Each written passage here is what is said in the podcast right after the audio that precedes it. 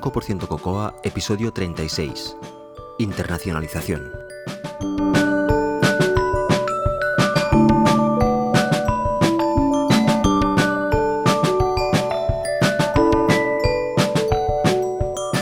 Bueno, ya estamos ah, de vuelta de vacaciones. Hola, soy José Antonio Lobato de Binary Tricks y podéis encontrar más cosas sobre mí en mi web personal josealobato.com y también me podéis seguir en Twitter como arroba josealobato. Bueno, hablar de vacaciones es un...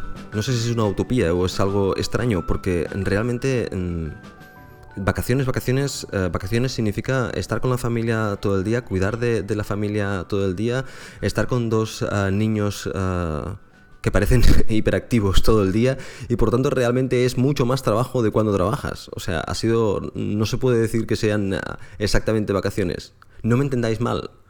Amo a mi familia, me encanta estar con ellos, es una maravilla, es una bendición, pero acabas destrozado. Bueno, pero eso se ha acabado y ahora volvemos un poquitín a, la rutina y ah, intentaremos coger otra vez el ritmo de, de trabajo y el ritmo de, ah, del podcast también, que lo he tenido abandonado, a pesar de que, como ya publiqué en un post en el blog, no pensaba tener abandonado el podcast ah, un mes ni mucho menos. Ha sido un, efecto de- del llegar por las noches tan destrozado que realmente no, no había fuerzas para ponerse delante del micrófono y hablar de, de algo medianamente útil. Por lo tanto, ah, eh, decidí que antes de hacer ah, algo de baja calidad y, y bueno, y simplemente también posiblemente daros un descanso también era, era, era necesario.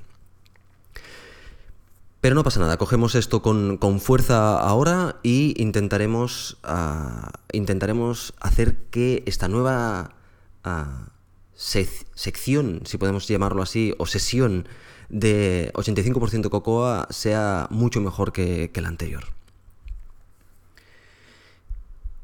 Para hablaros un poquitín de noticias, para comenzar, os quiero hablar de unas cosas interesantes. Ah, tengo, de hecho, muchísimas notas de muchísimas cosas que debo cubrir y lo que voy a hacer es cubrirlas poquito a poquito porque si no os daría el, el- el- palo o el tostón durante mucho rato. Por lo tanto, voy a cubrir en este episodio unas cuantas y otros eh, en, en- en otros episodios.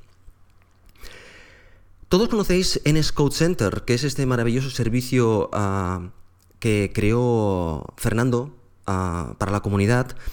Y NS Code Center, ah, bueno, evidentemente es un servicio que está creciendo, es un servicio que funciona muy bien, es un servicio que ayuda a muchísima gente a, a responder sus preguntas, pero es un servicio que también tiene unos costes asociados que, ah, evidentemente, mm, deberíamos sufragar entre todos.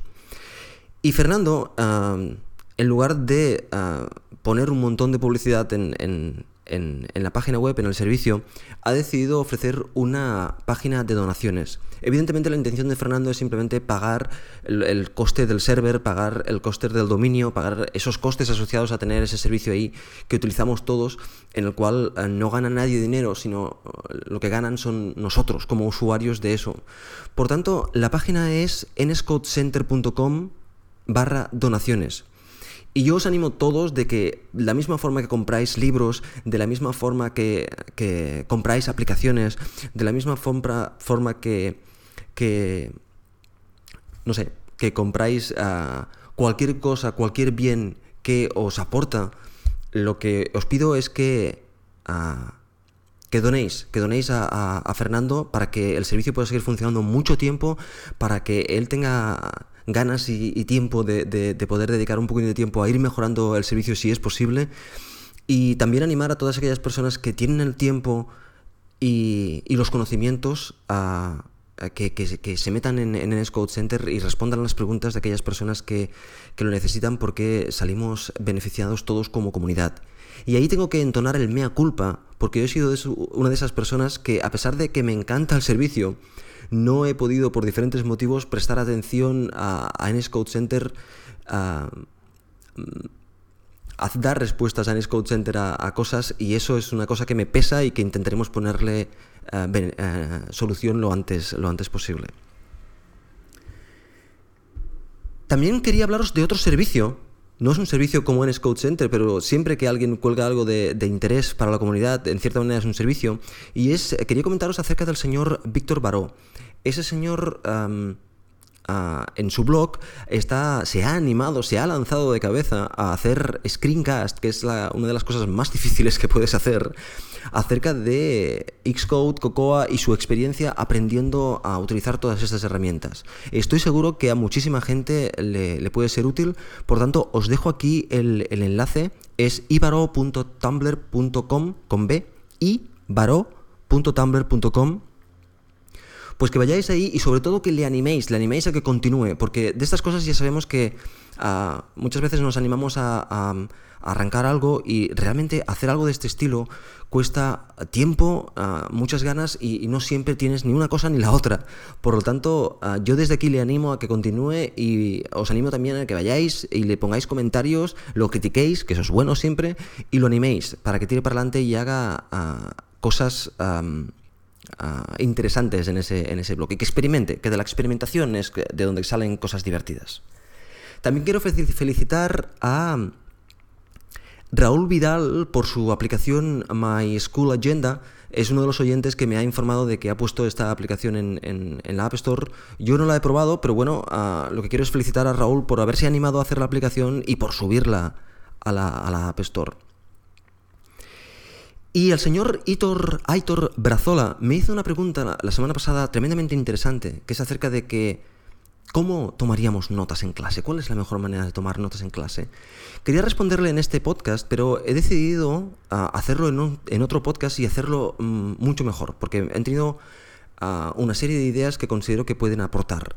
De hecho, al principio no tenía ni idea de cómo responder la pregunta porque mm, yo no voy a clase ahora y por lo tanto no tomo notas. Y como ha cambiado muchísimo desde que yo iba a clase, eh, mm, realmente me plantearía si yo me apuntara ahora a algún sitio y tuviera que ir a clases, ¿cómo, tomaría clases? ¿Cómo tomaría notas? ¿Cuál es la manera más inteligente de tomar notas? Y supongo que no lo sabéis muchos de vosotros, pero yo también he sido profesor en la universidad, en la UPC aquí en, Barcelona. Y bueno, un poco de experiencia sí que tengo en el tema y me gustaría... Ah, hacer una sección del programador de élite en la cual ah, aporte más que no el hecho de tomar notas, sino mucho más a, la gente que, está en la universidad. Por tanto, intentaré hacerlo para, el, siguiente, para el siguiente episodio. También quiero deciros una, daros una, noticia que no es, espero que no sea relevante para, el podcast, pero es una noticia que ah, ah, evidentemente no te puedo hacer otra cosa que informaros. Y es que a partir de hoy, domingo, comienzo a trabajar para una empresa ah, nueva, nueva para mí, que se llama Isis Papyrus y que ah, por motivos de trabajo tendré que volar a Austria y estaré en Austria 15 días, con lo cual en, entre estos 15 días pues, ah, pues no responderé muchos correos y, no podré producir podcast, pero bueno, de vuelta pues ya volveremos a enganchar. Seguramente eh, muchos os preguntaréis, ¿y qué pasa con Binary Tricks? ¿Y qué pasa con...? Bueno, pues no pasa absolutamente nada. Uh, Binary Tricks es, forma parte de mí, forma parte de lo que yo hago y seguirá formando parte. De hecho, ya veréis que tenemos una nueva pequeña aplicación eh, iPhone para subir, que, de la cual os mantendré informados en el siguiente podcast. Y, esperemos que no afecte ni al, al podcast en sí, ni a, la gente que, utiliza Binary Tricks para, otras cosas como bats y ese tipo de, cosas. Es simplemente que en la vida a veces esto es eh, necesario y en este caso, en, mi caso, era necesario y Isis Papyrus la verdad es que tienen eh, un producto iPhone que me gusta mucho y por tanto he pensado que era una buena oportunidad para participar con ellos y aportar todo el conocimiento que yo puedo aportar y que ellos también eh, me aporten todo el conocimiento que ellos puedan aportar para hacer un buen producto juntos. Y bueno, es una nueva aventura, un paso más en, la profesión y, bueno, simplemente deseadme suerte. Bien, pues este podcast acerca de este episodio, os quiero decir que es un episodio absolutamente mm, pensado para principiantes. Tanto este como el siguiente, ah, voy a tocar este mayor mayoritariamente, voy a tocar ah, temas ah, muy básicos, temas muy muy básicos, básicamente por comentarios que he recibido durante estas vacaciones eh, de gente que tenía esta necesidad. Y por tanto he pensado que en el primer episodio vamos a cubrir esta necesidad de temario más básico. Lo, seguramente las personas que eh, ya lleváis tiempo escuchando el podcast, os parecerá mm, muy básico y si lo creéis oportuno, lo que debéis hacer es simplemente pasar del contenido de este episodio y en el siguiente episodio ya habrá ah, contenido más interesante.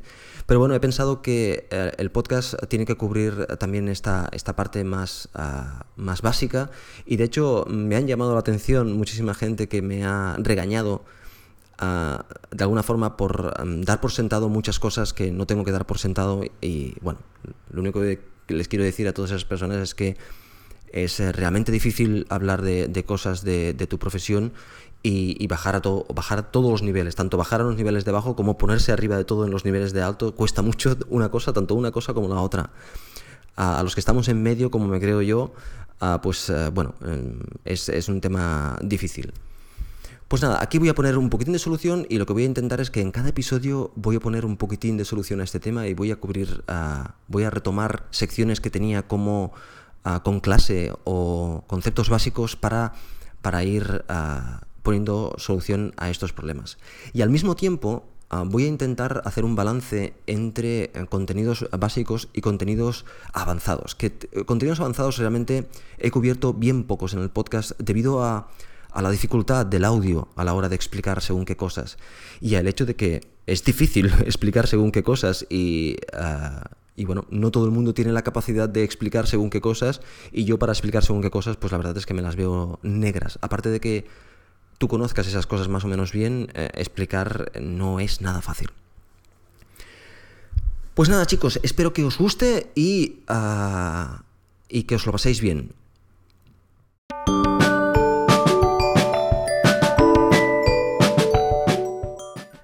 Conceptos básicos. Internacionalización. Bueno, exactamente no sé cómo llamarle, si localización, internacionalización. Eh, lo que quiero hablar, o acerca de lo que quiero hablar, que es un tema que todavía no hemos cubierto en el podcast, es cómo convertir una aplicación para que eh, soporte diferentes idiomas. En este caso nos vamos a centrar en una aplicación de iPhone, por ejemplo. Bien, pues el objetivo es que tenemos nuestra aplicación maravillosa que hemos diseñado y que hemos implementado ah, fantásticamente en un idioma. Normalmente, yo voy a hablar por mí en inglés y la tenemos desarrollada, ya está acabada, ya está aprobada y ahora lo que tenemos es que ah, convertirla para que pueda ejecutarse correctamente en, en diferentes idiomas. Supongo que los idiomas mínimos a cubrir es el idiomas, eh, idioma o idiomas en el país que te encuentras, más el inglés. Esos serían los mínimos a, cumplir que yo creo para una aplicación eh, personal. Aunque evidentemente idiomas más interesantes ahora como el, mandarín y otro tipo de, idiomas también serían interesantes, pero mm, eh, no siempre tenemos la capacidad o la posibilidad de hacerlo. Bien, en definitiva, lo que os quería comentar, para aquellas personas que no lo habéis hecho nunca, es ah, cómo hacer este trabajo que es relativamente simple, pero que si no lo has hecho una vez, ah, pues no sabes más o menos cómo se, cómo se maneja y puedes ir un poquitín perdido. Deciros que en internet encontraréis un montón de tutoriales muy claritos de, cómo se hace. Y yo lo voy a comentar someramente para al final comentaros alguno, algún problemilla que suele haber ah, comúnmente, al menos que yo me he encontrado, por ejemplo, en la última aplicación que, he desarrollado. Y así, pues intentar ah, ayudaros un poquitín eh, con este tema. Bien, pues comenzando por el principio, hay tres cosas que debemos convertir. De hecho, todo el mundo cuando piensa en internacionalización piensa en el idioma, y evidentemente eso es el punto posiblemente más importante. Pero no solo es eso, está todo el tema cultural. ahí podríamos entrar desde imágenes que contengan texto a imágenes que contengan símbolos a, y colores incluso. pero bueno, aquí vamos a cubrir los básicos que serían ah, los textos y las imágenes y eso ya cubre gran parte temas aparte sería el hecho de tener en cuenta diferentes colores más interesantes en otros, en otros países, pero eso ya entra en la parte de diseño y no lo voy a cubrir eh, en, este, en esa sección. Bien, pues vamos a ellos. Lo primero que debemos tener en cuenta es que ah, ya tenemos nuestra aplicación escrita y tenemos textos por todas partes. Tenemos textos en, en NIPS, tenemos textos en código y tenemos textos en imágenes, por ejemplo. Bien, comenzaremos por el principio como hemos dicho, son tres cosas a cubrir. Las tres cosas son los textos que tenemos en el código, la siguiente cosa son los NIP files y la siguiente cosa serían las imágenes. Bien, los textos que tenemos en el código. Cocoa viene con unas macros, que estas macros ah, nos ayudan a este trabajo. En Localize String, esta, esta macro, de hecho hay, hay, varias macros diferentes. Os voy a hablar de esta que es la más usada, pero hay otras que podéis encontrar en la documentación que hacen diferentes cosas. Por ejemplo, cargar desde tablas o, diferentes, ah, diferentes opciones. Pero esta es la más típica. Esto es una macro que ah, lo que va a hacer es eh, coger dos parámetros. El primer parámetro es la string que, te va a aparecer por defecto y el segundo parámetro es un comentario para esta string. En mi caso, por ejemplo, yo toda la aplicación, siempre que hay un texto, un texto que vaya a aparecer por pantalla, porque no todos los textos se tienen que traducir, solo aquellos que queremos que aparezcan o que van a aparecer por pantalla, se escriben de esta forma. En localize string, ah, después arroba y entre comillas la string que tú quieres en inglés, y coma seguido de arroba entre comillas el comentario que tú quieres asociar a este string. Este comentario normalmente se intenta que sea aclarativo del uso del string, porque este comentario va a ser común para todos los idiomas. Por lo tanto, este comentario, según la dificultad que tenga de comprensión esa cadena, por ejemplo, si vamos a sacar un mensaje de alerta, pues puede ser aconsejable decir eh, la alerta que es y si es el, el, título de la alerta o es el body de la alerta. Por ejemplo, ¿es el title o es el body de la alerta? Simplemente eh, para a la hora de comentarlo después eh, ser más fácil localizar ah, qué tipo de, string es y dónde va y cómo aparece para traducirla más correctamente. Bien, si nosotros utilizamos esto en todas ah, las cadenas, ahora podremos extraer todas estas cadenas y crear nuestros archivos de texto. Bien, volvemos un poquitín para atrás. Nuestros proyectos tienen un, directorio en, Xcode 4 eh, llamado eh, Supporting Files. En este directorio vamos a crear un, archivo especial. Si vosotros vais a File New, New File, dentro de iOS Resources encontraréis String File. Pues aquí vamos a crear un archivo llamado Localizable String. Y este archivo básicamente se te va a crear es un archivo vacío. Bien, antes de continuar, explicaros una cosa. La manera en la cual se eh, localizan las aplicaciones es diferente la representación que tienen en, en, Xcode de lo que hay en el disco duro. Lo que hay en el disco duro va a ser un directorio con un acrónimo para el idioma punto, uh, para cada uno de los idiomas. es.elproject, es, es uh, ca.ilproject para catalán, es para español, en para inglés. Y eso es uh, lo que tenemos en el disco duro. Dentro de esos directorios es donde se van a ubicar los archivos que están duplicados porque son diferentes para cada idioma. El resto de archivos estarán en la raíz del proyecto, como siempre, pero en, en esos directorios eh, es donde se van a poner estos archivos que necesitan ser diferentes. Por ejemplo, cuando vosotros hayáis creado este localizable string, seguramente os lo habrá puesto en un directorio, si habéis hecho la aplicación en inglés, que se llama en.lproct, que es el directorio de la localización en inglés. Bien, pues si ahora seleccionamos este archivo en en nuestra parte izquierda del proyecto seleccionamos ah, este archivo. En la parte derecha, que son, creo que es la pantalla de atributos, podemos sacar la pantalla de, utilidades, perdón. Sacamos esta pantalla de utilidades y veremos que hay una sección con una pequeña tabla que normalmente muestra tres filas que pone uh, localizations. Ahí posiblemente tendremos el inglés y si no tenemos el inglés, pues simplemente vamos a añadirla. Ahora añadiremos, en este caso yo por ejemplo para mi aplicación, añadir el español y el catalán. Uh, pues ¿Esto qué va a hacer? Automáticamente cuando yo haga esto, si la carpeta de español o catalán no estaba en el disco duro, las va a crear y va a hacer una copia de este archivo en cada una de estas carpetas de localización. Es una copia idéntica de este archivo. En este caso el archivo está todavía vacío, por lo tanto no hay ningún problema, está el archivo acopiado. Bien, eso es en el disco duro. Lo que pasa en Xcode es que tienes este archivo que parece que sea único, pero en la parte de izquierda te aparece un Disclosure Triangle, ese triangulito pequeñín, que si lo tocamos se expanderá y te aparecerá un archivo para cada idioma. Bueno, lo que intenta hacer Xcode es abstraerte de esto, esta estructura que crea en el disco duro y te lo muestra de una forma más ah, compacta, que tú parezca que solo tienes un archivo, pero en verdad lo puedes expandir y tienes los tres archivos. Bien, pues así es como funciona la localización. Hay unos directorios, un directorio para cada idioma, y en esos directorios es donde Xcode va a acabar poniendo los diferentes archivos de localización, ya sean imágenes, ya sean NIPs o ya sean, en este caso, en el archivo .strings, que es el archivo donde están las cadenas. Bien, pues vamos a solucionar el primer problema. Solucionar el primer problema es localizar en texto las cadenas.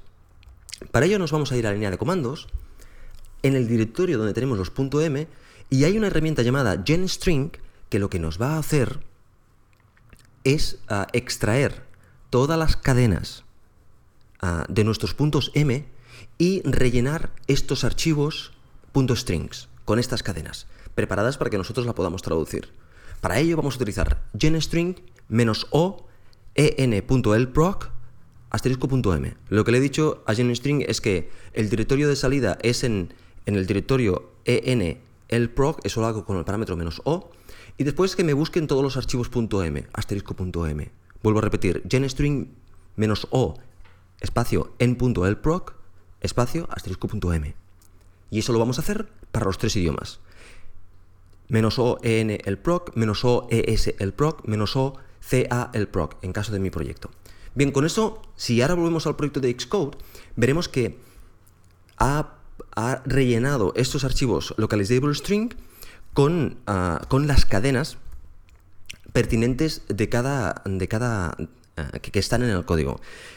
Para cada una de las cadenas lo que nos ha creado es un comentario que es el comentario que hemos puesto, el segundo parámetro del NS Localizable String, y después una igualdad. La parte de la izquierda es el texto que hemos puesto dentro del código, o sea, el primer parámetro, y la parte de la derecha es el texto que va a mostrar realmente. En este caso, si vais a la localización en inglés, será el mismo. Tienes el mismo texto. Y este, evidentemente, pues no lo vamos a tocar a no ser que sea necesario. Pero inicialmente, lógicamente, no, no se toca. Pero en los siguientes, tanto en el español como en el catalán, lo que tenemos que ir a hacer es modificar este segundo parámetro para, para que en catalán, cuando, cuando el, la localización del, iPhone en el cual se está ejecutando la aplicación sea el catalán o el castellano, pues que aparezca esos textos en, concreto.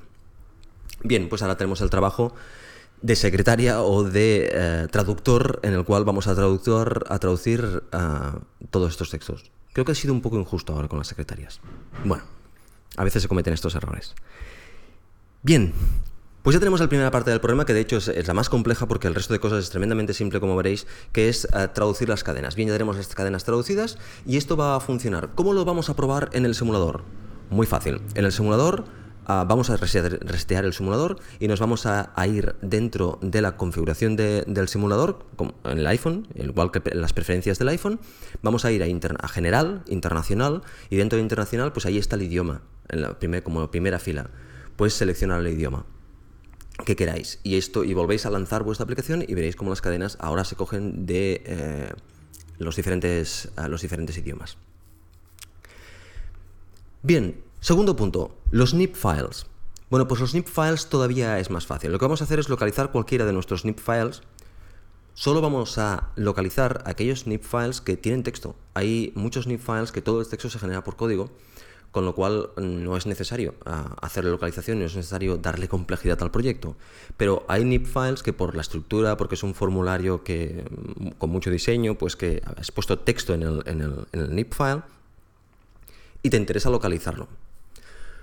Una cosa que se me ha olvidado decir de la sección anterior. A la hora de traducir es interesante que la cadena traducida sea de una longitud bastante similar a la cadena original. Básicamente para mantener la estructura de, lo que has, de, lo, que has visto siempre. Si no es así, pues simplemente tendrás que ir a verificarlo, ejecutar hasta que aparezca aquel, aquel mensaje o hasta que aparezca aquella, aquel texto y ver que realmente queda correctamente ah, representado.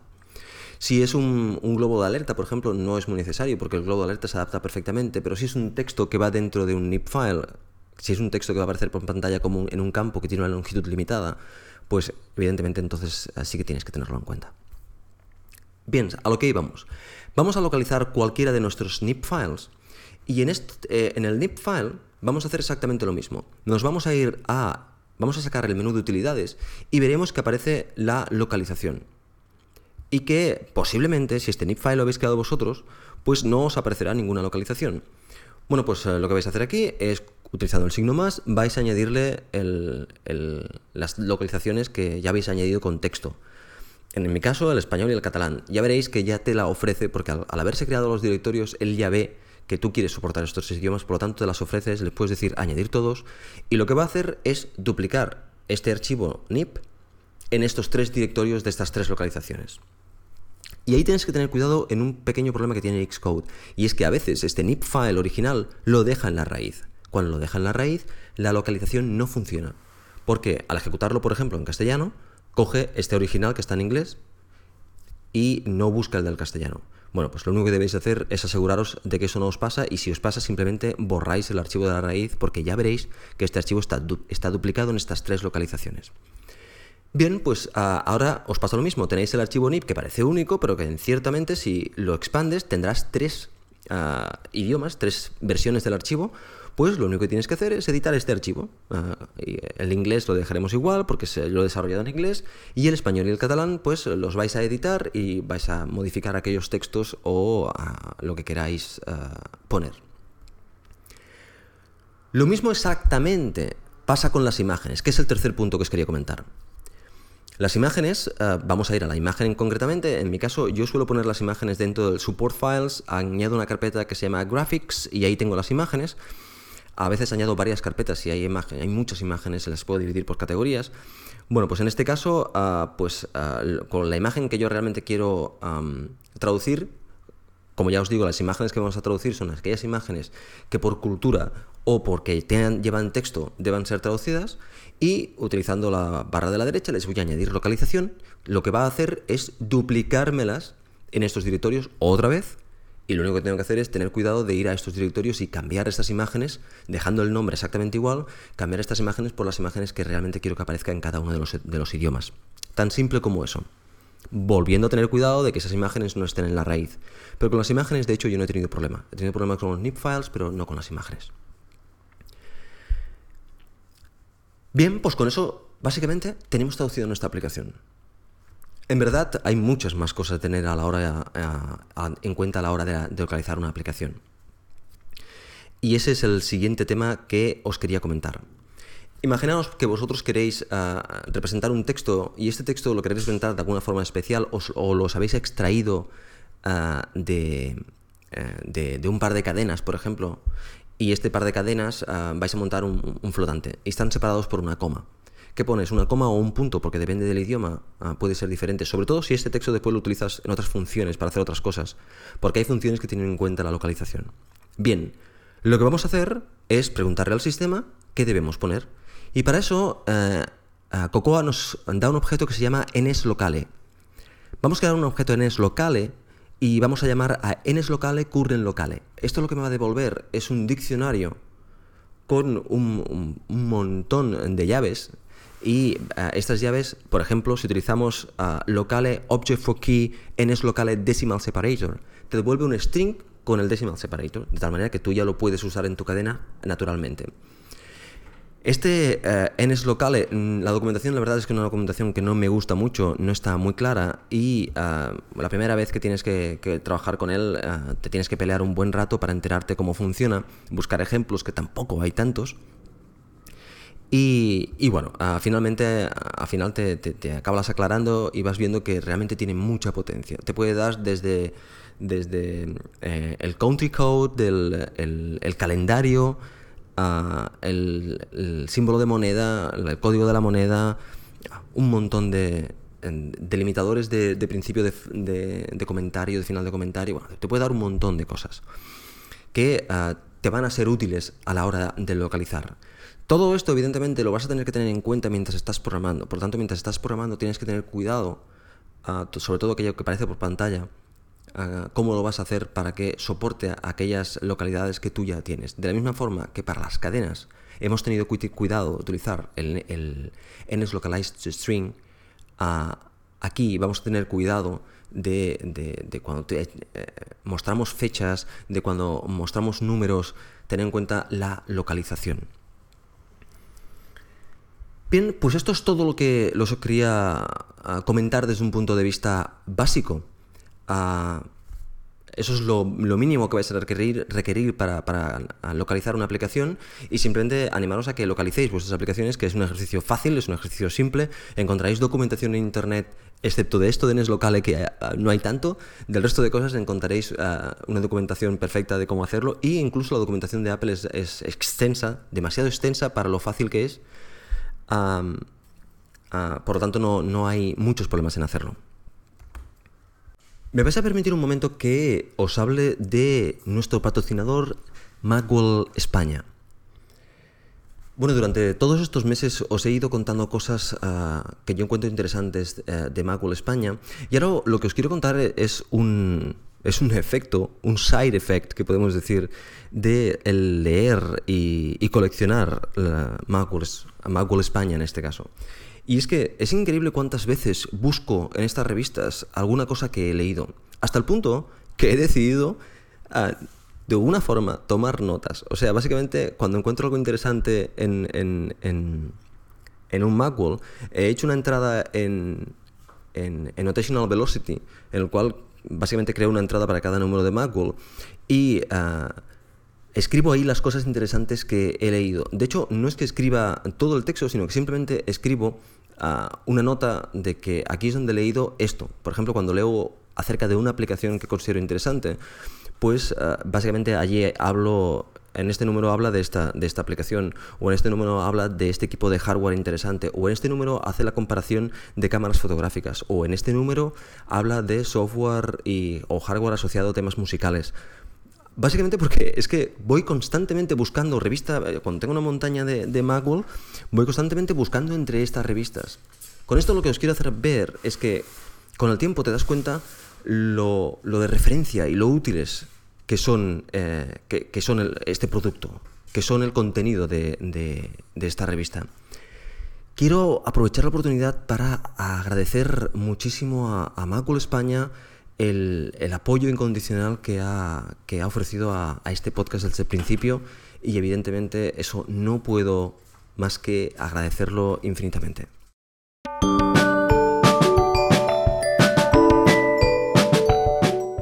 Conceptos básicos. Control de versiones, tickets y demás. Durante estos días he recibido, mm, curiosamente, varias ah, notificaciones o varias informaciones de diferentes usuarios que eh, por algún motivo u otro están empezando o siempre han trabajado solos y no han tenido esa necesidad.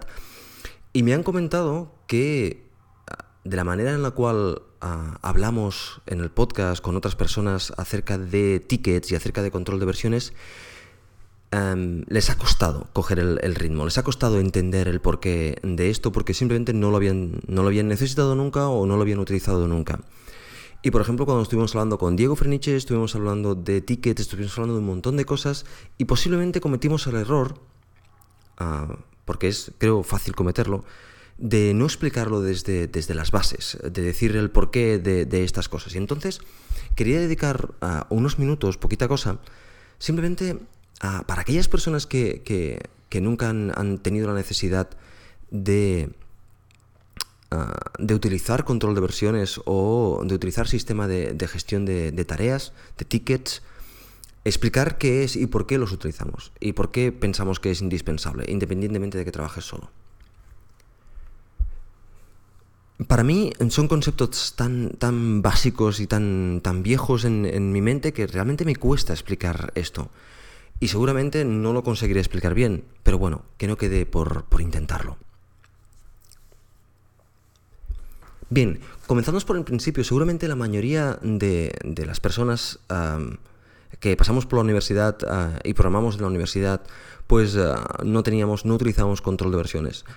O sea, lo que hacíamos era hacer programas y cuando queríamos hacer una versión, pues posiblemente, recuerdo que en mi caso hacíamos un zip del directorio donde estaba el programa que era en Pascal o en, o en, C o en C++, pues hacíamos un zip del directorio y eso era la versión 0.1 y después la 0.2 y los teníamos así en archivos uh, zips hasta que uh, el que ya nos ah, habíamos acabado lo que teníamos que entregar, pues lo poníamos en el disquete oportuno en la época y lo enviábamos al, profesor.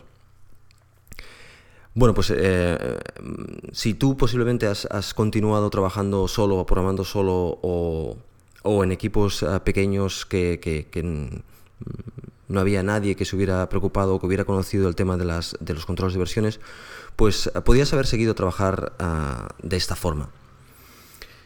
De hecho, lo que nos pasó a muchos es que mm, salimos de, ahí y entramos en controles de versiones que no eran especialmente buenos, pero que ya era un salto bastante grande. El simple hecho de utilizar un control de versiones como SourceSafe uh, de, Microsoft o, CVS o, ah, bueno, varios que había eh, al principio cuando yo, cuando yo comencé a usarlos. Ya eran viejos entonces. Bueno, pues allí ya tenías ah, otras cosas que, te ayudaban a hacer esto más fácil. A ver, ¿de qué sirve un control de versiones? Exactamente sirve para eso, para controlar versiones. Tú una vez eh, has creado tu proyecto, lo incluyes en un control de versiones. Este control de versiones vas a ir metiendo nuevos cambios, de tal forma que estos cambios pueden ser ah, más o menos atómicos con más o menos atómicos, lo que quiero decir es que ah, tú, imagínate eh, en Xcode, tú creas tu proyecto base y este tu proyecto base lo subes al, control de versiones. Una vez lo tienes en el control de versiones, pues sigues trabajando. Cuando has acabado otra nueva tarea, lo subes al control de versiones y además añades un comentario diciendo esta tarea hace tal. Continúas con la siguiente tarea. Y así lo que vas creando es una especie de base de datos en la cual tienes todas tus versiones. ¿De qué te sirve esto? Esto te sirve de poder recuperar en cualquier momento cualquiera de estas versiones. Un buen control de versiones le tienes que poder pedir, dame la versión en la cual hice aquel cambio. Y te da el estado que tenías en ese momento en la historia, en el tiempo, eh, tu directorio de, tu control de versiones. Y eso es básicamente lo que hace un control de versiones desde un punto de vista básico. Y es el poder tener tus versiones perfectamente trazadas dentro de un control de versiones. Además, el control de versiones podrás comparar entre versiones, por tanto, podrás saber exactamente qué cambios hiciste.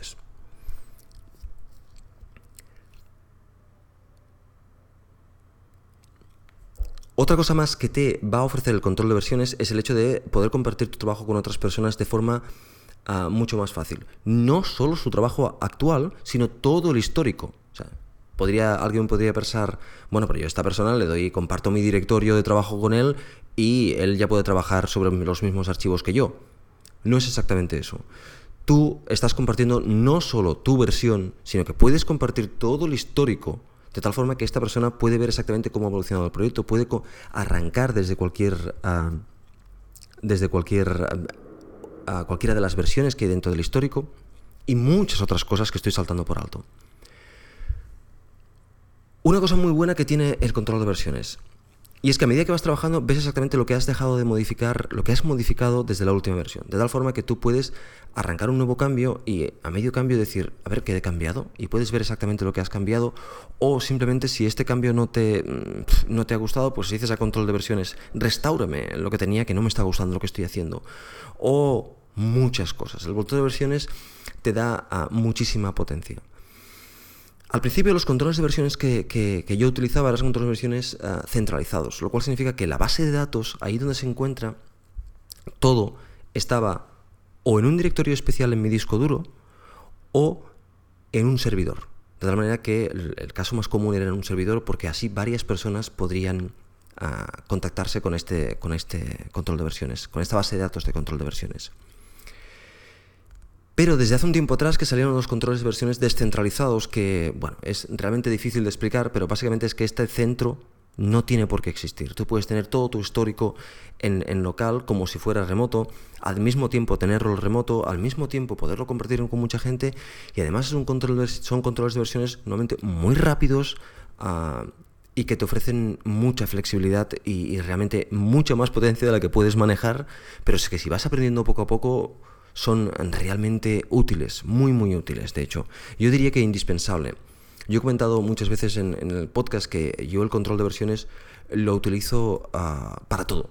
Todo en, mi ordenador, o casi todo, tiene, está bajo, bajo control de versiones porque me es tan simple y me da tanta potencia que ¿por qué no usarlo? Bien, eso desde el punto de vista de control de versiones. Ahora vamos a otro punto bastante importante.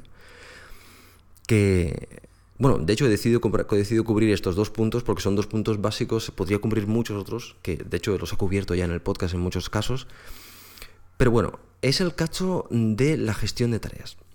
Cuando vosotros os planteáis hacer un, pequeño proyecto, por ejemplo, una aplicación iPhone, una pequeña aplicación iPhone, ah, lo que vais a hacer es decir qué vais a hacer en esa aplicación iPhone. Y vais a hacer vuestro diseño y vais a hacer. Ah, ah, vais a pensar ideas, vais a. Vais a hacer lo que se llama brainstorming contigo mismo, en el cual vas a decidir, pues voy a meter esta funcionalidad, esta no, esta para el futuro, bla, bla, bla, bla, bla, bla. Para todas estas cosas, lo vas a ir a apuntar en algún sitio. Lo vas a ir anotando en algún sitio y vas a ir tachando esto ya está hecho, esto no está hecho, ah, esto vale, esto, para que no se te olviden las cosas que tú has pensado. Bien, pues existen unas herramientas ah, que normalmente suelen ser herramientas web, las hay en locales o las hay ah, en servidores, en las cuales tú puedes hacer exactamente esto. Vas a ir a apuntar tus tareas y vas a, a gestionar de esta forma lo que vas a meter en la primera versión. Por ejemplo, tú te planteas tu primera aplicación y tú dices eh, todo el contenido que va a tener esta aplicación. Seguramente vas a poner mucho más contenido de lo que crees lógico meter en la versión 1.0. Pues bueno, después eh, vas a agrupar, pues mira, todas estas, pam, pam, pam, pam, pam, todas estas van a ir en la primera versión. Y las otras van a ir en la versión 2.0. Bien. Con el control de versiones, perdón, con la traza de tickets, tú vas a ir diciendo, bueno, esta ya está hecha, esta la he implementado, esta la he implementado, y vas a ver cómo va evolucionando tu proyecto. Y vas a ver cómo vas metiendo toda la funcionalidad. Y vas a saber cuando ya has acabado y a ver qué tienes que cerrar y, bueno, hacer eh, las fases que tú hayas definido en tu proyecto. Y si además esto lo enlazas con el control de versiones y sabes en qué versión has metido cada uno de los cambios, pues te queda un conjunto bastante interesante en el cual tú puedes ir por, por ir a moverte por los tickets y cuando quieres ver el código asociado al ticket, pues vas directamente dentro de este servicio y ves el código que está asociado a ese ticket. Pues aquí eh, puse el toolbar, los botones del toolbar y los enlacé a los IB Actions, bla, bla, bla, bla, bla. Bueno, pues puedes ir y ver el código exactamente como lo hiciste, si quieres refrescarlo, si quieres recordarlo, o si has detectado algún fallo y quieres revisarlo. Bueno, pues esto es la gestión de tickets. Todo el mundo o mucha gente piensa que la gestión de tickets sirve para gestionar un equipo. Pero no, la gestión de tickets sirve para gestionar trabajo. Tanto puede ser tu trabajo individual como puede ser el trabajo de, un equipo de 200 personas. Eso no tiene nada que ver. Si tú te acostumbras a utilizar este tipo de herramientas, después cuando vayas a trabajar en un equipo, tendrás ya este hábito de trabajar con este tipo de herramientas y verás la potencia que te dan. Seguramente en las primeras veces las, utilizarás erróneamente porque no estás acostumbrado y con el tiempo irás perfeccionando tu uso de estas herramientas hasta que las afines a, a lo que tú necesitas o lo que a ti te va bien. De cualquier forma, el usarla, simplemente por el hecho de usarla, vas a obtener beneficios. Si no quieres usar una de estas herramientas, pues puedes utilizar algunas de las herramientas locales, locales, puedes utilizar el Things o, o bueno, cualquier otra herramienta de gestión de tareas, puedes utilizar aquello que, sea que sea oportuno. Lo que os quiero aquí informar es que existen servicios ah, ah, en Internet, gratuitos o de pago, que te ofrecen un enlace entre el código y, ah, y, los, y los cambios muy interesantes. Normalmente a este concepto se llama trazabilidad, o sea, el poder trazar desde un cambio, un requerimiento, un requisito, hasta el código y por tanto también hasta los casos de test, cerrar el bucle, eso es la trazabilidad del cambio, que es que todo, todo puedes ver en cualquier momento en tu historia aquel cambio, cómo lo hiciste, cómo lo probaste, gracias a este tipo, a este tipo de herramientas. En el, en el podcast, en alguna ocasión, tanto Jesús como yo os hablamos de Unfaddle. Unfaddle es la que nosotros utilizamos, nosotros evaluamos varias y ah, utilizamos Unfaddle porque nos gustó y de hecho la seguimos utilizando el primer proyecto lo hicimos con la versión gratuita de Unfaddle, nos sirvió para probarlo, para ver qué es exactamente lo que necesitábamos y ahora ya estamos con la versión de pago, que en este caso creo que son 7, o 8 euros al mes. Por tanto, es muy, muy barato, es, realmente es inexpensive, como se suele decir. Y el beneficio que nos aporta es inmenso. Incluso desde mi iPhone yo puedo hacer todas estas cosas que, os digo, que es de mm, ver todos los tickets asociados a cada proyecto, ver el estado de todos los tickets, ver cómo va evolucionando el proyecto. Todo esto lo puedo hacer desde iPhone porque ofrecen una aplicación uh, Unfaddle para, para poderlo hacer.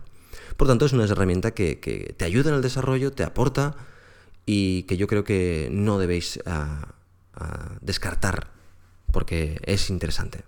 De todas formas, cada uno debe trabajar como cree más oportuno y más eficiente. Lo que yo pretendo aquí es exponeros a, esta problemática para aquellos que, todavía no os habéis planteado esto, pues simplemente la tengáis encima de la mesa y sepáis eh, de qué os hablan cuando os hablan de gestor de, tickets o un gestor de, del cambio. Se llama muchas veces gestor del cambio o un control de versiones. Pues nada, espero que, que os haya servido alguno de vosotros. Conceptos básicos. Diseño de bases de datos en Core Data. El mundo de las bases de datos es eh, complejo, muy extenso, muy eh, hermético en algunos casos.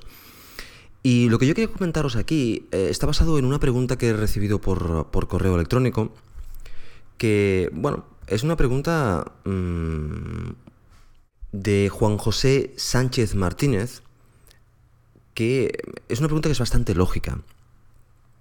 Y es que si tú vienes de un mundo en el cual ya has diseñado bases de datos mm, para otros usos, ¿cómo enfocas el hecho de, utilizar o de crear bases de datos ah, para el iPhone, por ejemplo?